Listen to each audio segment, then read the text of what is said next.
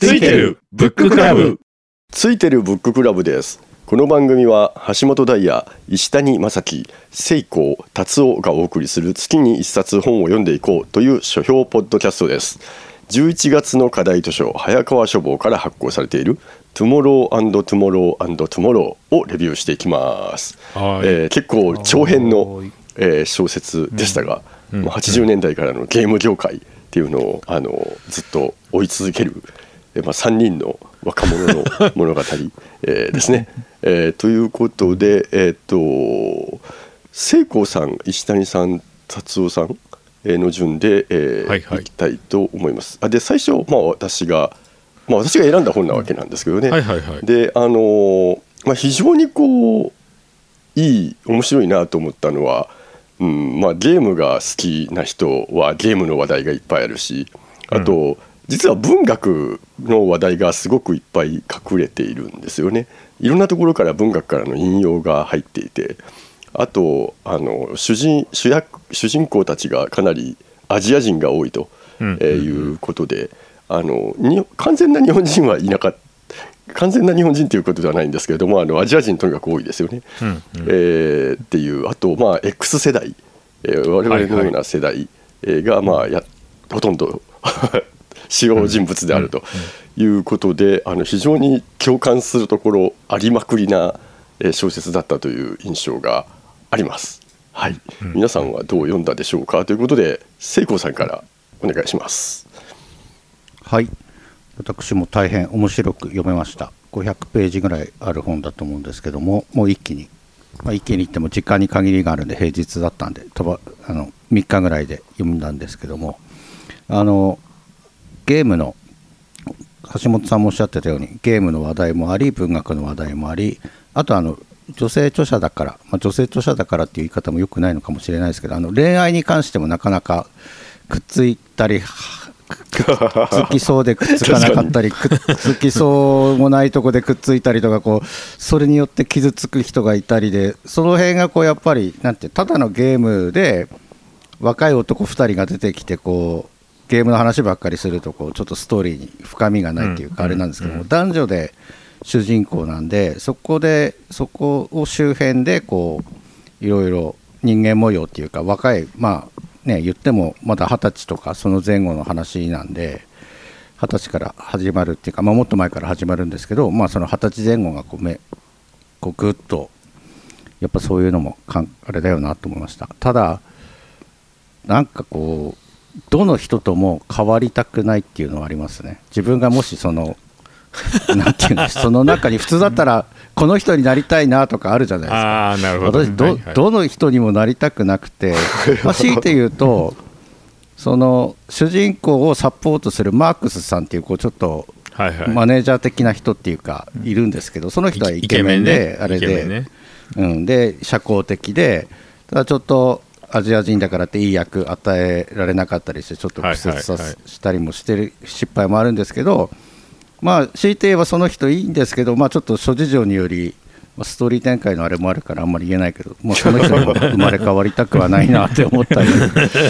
いろいろですけど、まあ、でもその一人一人の人が出てくる登場人物が全て魅力的で、まあ、主人公のサムさんっていう人もこうちょっと屈折した感じのコンピューターオタクみたいな感じでセイディさんっていうのもこう魅力女性ですけど魅力的だけどちょっとなんて影がいろいろね問題を抱えてたりとかしてあとマークスさんも魅力的ですね。あとそのセイディさんのおばあさんとかあとうん。サムのおじいさんおばあさんも魅力的なキャラだしあとゲーム会社やってからのアントニオ・ルイスさんサイモン・フリーマンさんっていう方こう恋人同士のこう若い登場した時は若手で出てくるんですけどもその人たちも魅力的でこう生き生き書かれてるなと思いました。好きな場面がそのアントニオさんとサイモンさんがこう結婚するところがあるんですけどもそこがこう緊迫割と緊迫したりこうそういうストーリー展開の中でちょっとこうなんてほっこりするエピソードっていうのがそこの部分でそこは好きだなと思いました。あとと後半にですねちょっと言っていいのかあれですけどおじいさんの店のピザ屋さんサムのおじいさんがピザ屋さんやってるんですけどもそこのゲーム機のハイスコアが焼き付いてるって場面がすごいいいああなとそこがこうなんか最終回の1個前か最終回のそこでこうなんていうの聞いてそこでカメラが止まるみたいのがもう目に浮かぶようないい場面だなと思ってこうフォましたフォーカスが寄ってくのね。でね。そこだね そこがでやっぱりこの著者の方がいろいろ分かってるんだなっていうのがもう分かりますよね。そこでこうゲームが好きなんだなとか昔のゲームに対するリスペクトがあるんだなっていうのがこう非常に分かって、こういうのがまたとね。まあスマホゲームでは焼き付きはありえないですからね。おっさんホイホイというか そういうことは分かってるなと思いました。でゲームがねちょっとね作りすぎっていうか作られすぎかなって気もしないでもない。なんかすごい苦労してるのも描写もあるんですけど数えてみたら結構いろんな数のゲームが出てきてまあよしあし。そこを実際ゲーム作ってる人はどう思うんだろうっていうのは分かんないですけど。まあでも、まあ的にはなんだっけ試作レベルのやつも結構多かったから、うん、まあ途中ね試作だと人すごい増えたり、そう増えたりすこるし。コンコンセプチュアルなやつがあり,、ありましたよね。そうそうそう。なんかどれも。あ意外とみゲーム会社っていっぱい作ってた上にその最終版が出てくるからなるほど。たくさん出てくるのは全然いいかなとは思いましたけどね、あとね、あとね、ちょっとあれだったのが、セイリー・グリーンさんが彼、彼氏っていうのかな、最初の師匠というか、彼氏というかうんうん。とこう、夜のプレイのところで、あの手錠の、なんてあれがあるんですけど、それはいいんですけど、なんか、普通の人が普段から分かるぐらいに跡がついてて、それはみんな知ってたよみたいなのって、こう、あり得るのかなと思ってですね、こう バーで、なんか別にそういうプレイする人いるのは全然いいと思うし、まあこうなんていうの、恋人同士で、本人同士にしかわからないような、なんかこう、ねあれっていうのはこう楽しみとしてあると思うんですけど、でそれがもしかしたらアメリカじゃ普通なんだよって言われたらそうなのかもしれないけど、その辺アメリカ文化にわから詳しいないですよね方の解説を。奥さん奥さん奥さんそんなのアメリカじゃ常識なんだよっていうそうですねあとなんか通報されてもおかし。うん、あとオフィス恋愛は禁止っていうのがちょっとえ本当かなと思ったら意外にこれは本当らしくてあの、はいはい。調べたら。で今はそのパワハラとかになったりね。人事に余計な影響を及ぼしちゃいけないから、オフィス恋愛禁止っていうのを記事がこう週刊ダイヤモンドとか東洋経済とかにもついてるのはこれは本当なんだと思ったけど映画とかだけ見てるとオフィス恋愛ってありありじゃないですか普通こう割と。うん。だからそういうのだけ見て信じるのは良くないなと思ってこう思いました。こんなとこですね私の方からは。で星はもちろん断然5です。久しぶりにこう熱く語りたいというかいくらでも皆さんのこう感想を聞いていや俺はこう思ったよってまだまだまだまだ言えそうな感じですけどもひとまず星5で私はいきたいと思いますはいありがとうございます。はい。それでは石谷さんどうぞ。はい、えーと、僕も先にじゃあ星を言ってしまった僕も星5ですね。やっぱまあまあ映画にしたくなるのは当然っちゃ当然ですよね。で、えっと、ほぼほぼ同世代というか、その、なんだろう、その、えっと、ネット系のコンテンツとかでもまあ多いっちゃ多いけど、その、要するに一つの物語を見ていくことで実はそのゲームというものの歴史みたいなものを追体験できる。だからあの主人公たちが最初にゲームを作った時はゲームって簡単だったよねみたいな話とかあと途中でゲームエンジンの話が出てきますけども昔は非常にゲームエンジンっていうのが非常に大事だった時代があるけども今はゲームエンジンってまあ主要なものがいくつかあってどれを採用するかみたいな時代になってきているっていうところの変化とかそういうそのゲーム開発の歴史の変化みたいなものが後ろにありながら、えー魅力のある話が進んでいくっていうのは、えー非常に良かったんですがいくつか気になる点というかですね、えー開示されてない点がいくつかあるなと思っていて、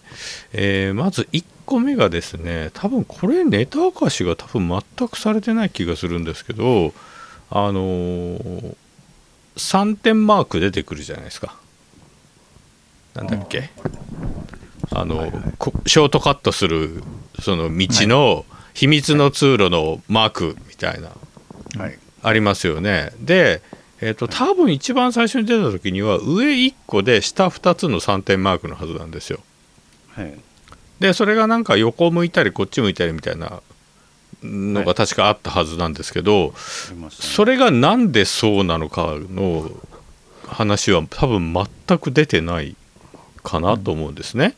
でえっ、と任天堂のゲームに慣れ親しんでいるものからするとですね、えー3点マークで上が1個で下が2つっていうのはこれもうゼルダのトライフォースしかありえないんですよ。うんでゼルダの話も多分で軽く出てきたはずだし、まあ、そもそもマリオの話が最初に出てるし、えーということも考えるとこのゼルダネタの話が多分何かあったんだけども話の中に入れ込めなかったのかなみたいな感じはちょっとして、えー世界で一番好きなゲームがゼルダである私からするとそこは若干物足りないというか、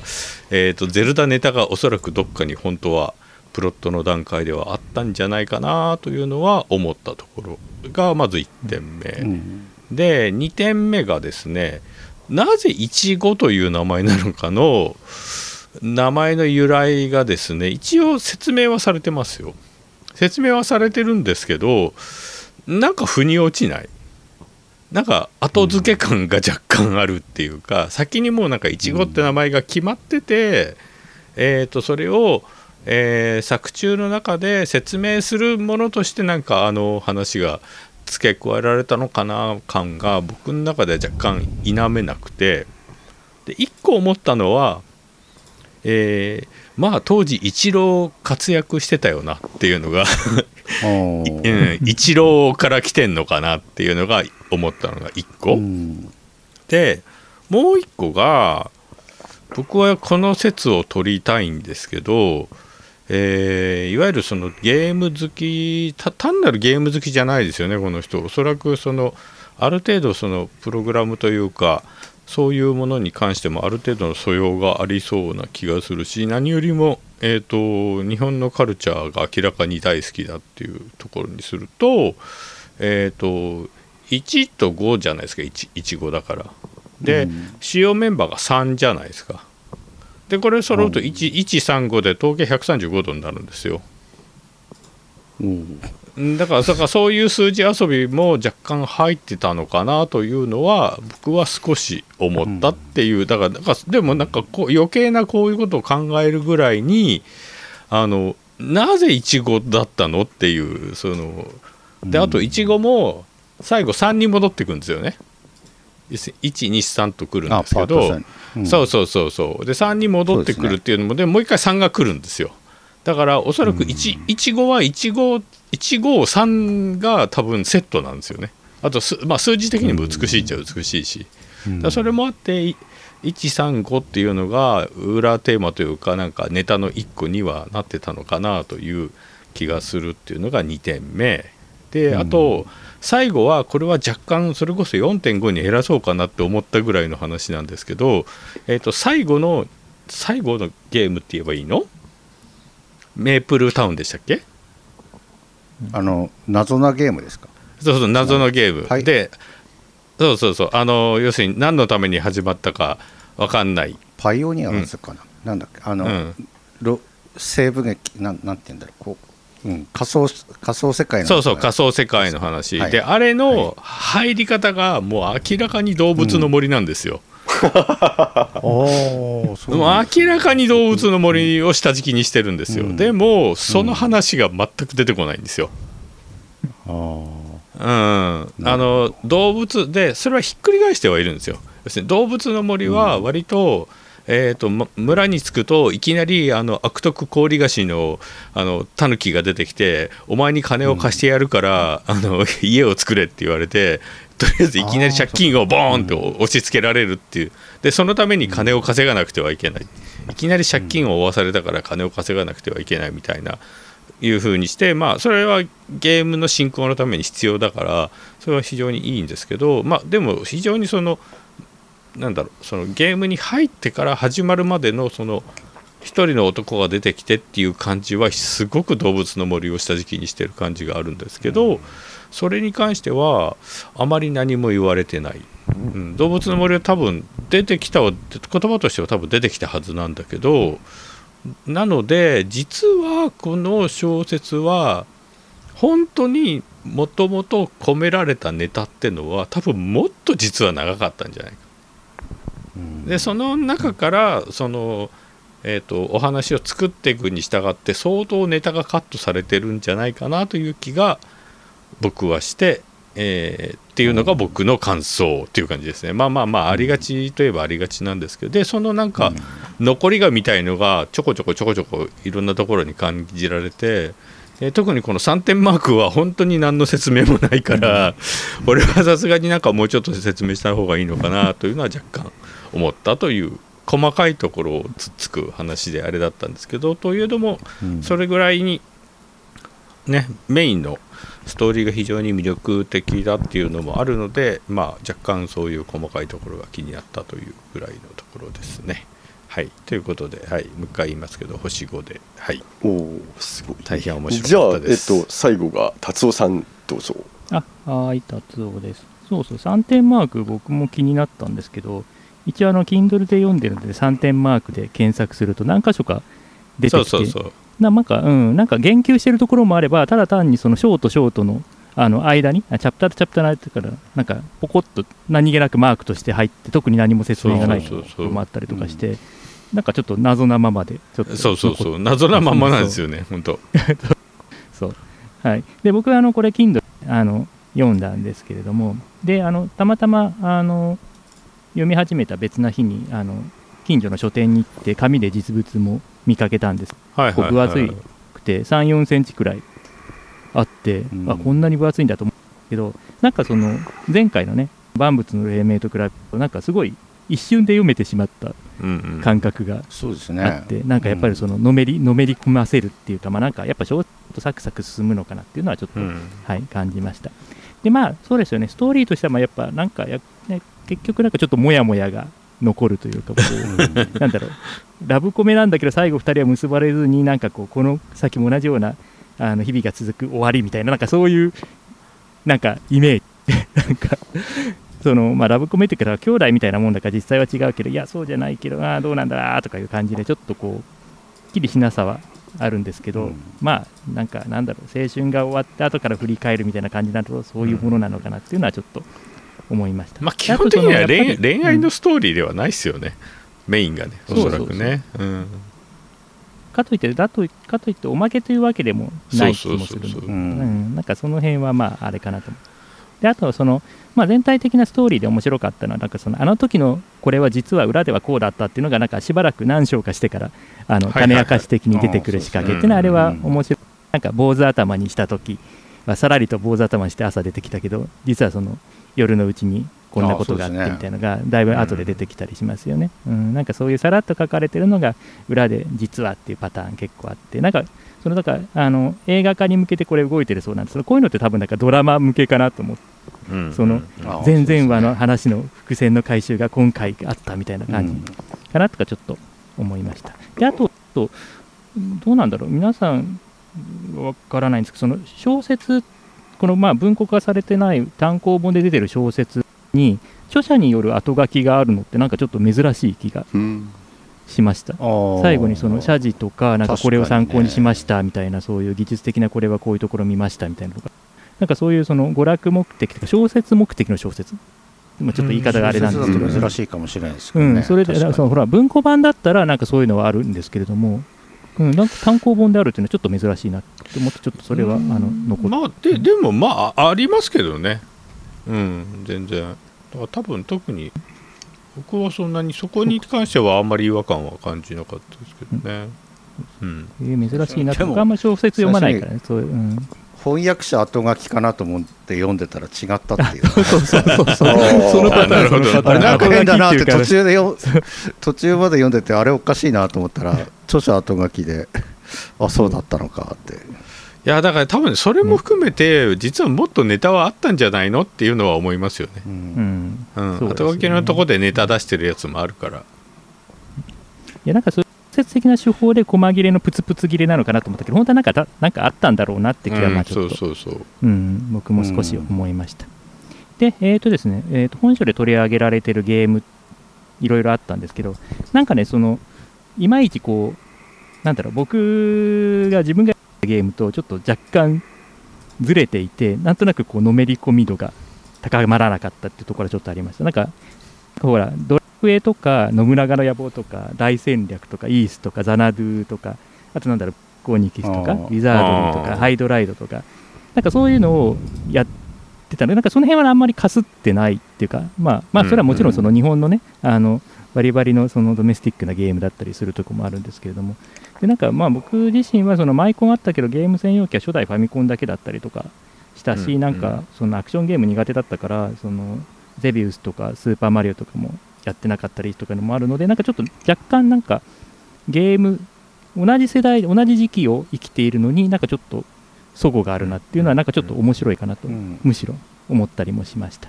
で、えっ、と、そうですね、このうん。本で一番その印象にっていうか、やっぱり自分が考えさせられたのはですね、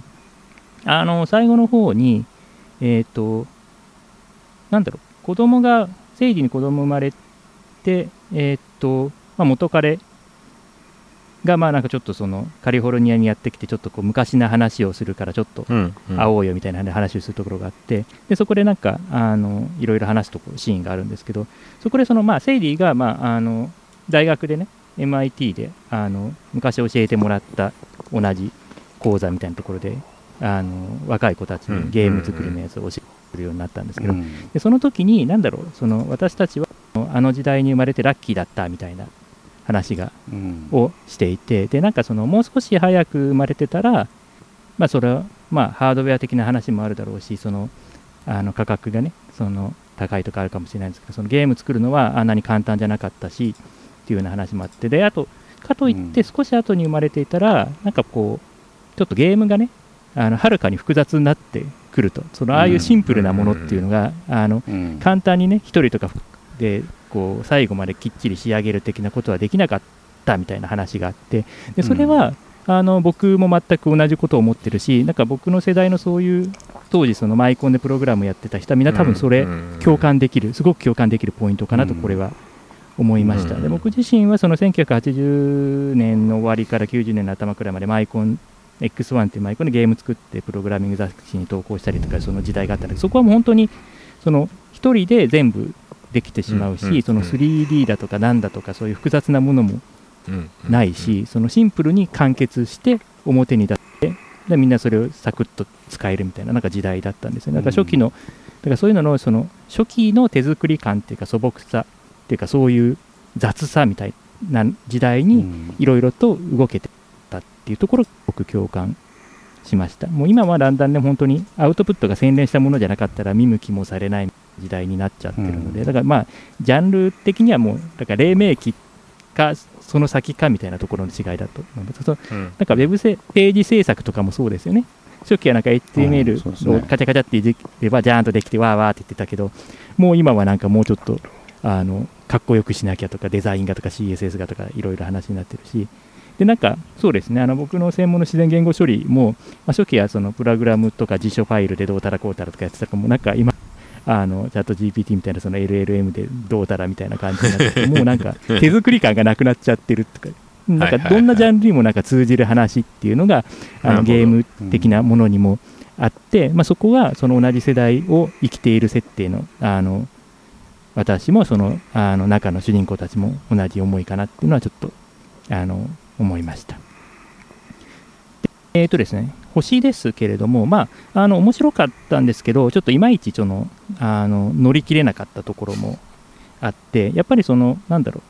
う、個人的にはそのヘイル・メアリーとか、クララとお日様とかの方が、あの個人的には好きだったところもあるので、うんまあ、ちょっとうんあの序列を無理やりつけて4.5っていう形にあの星したいと思います。はい、以上です。はいどうもありがとうございました。まああの軒並み高い点数であのうん。やっぱりまあ我々の世代に とかゲームとか好きな、えー我々にこうかなり響く作品だったのかなというふうに思いました。はい、えーじゃあそんな感じで、えー今週はおしまいです。お疲れ様でした、お疲疲れ様でした。お疲れ様でした。はい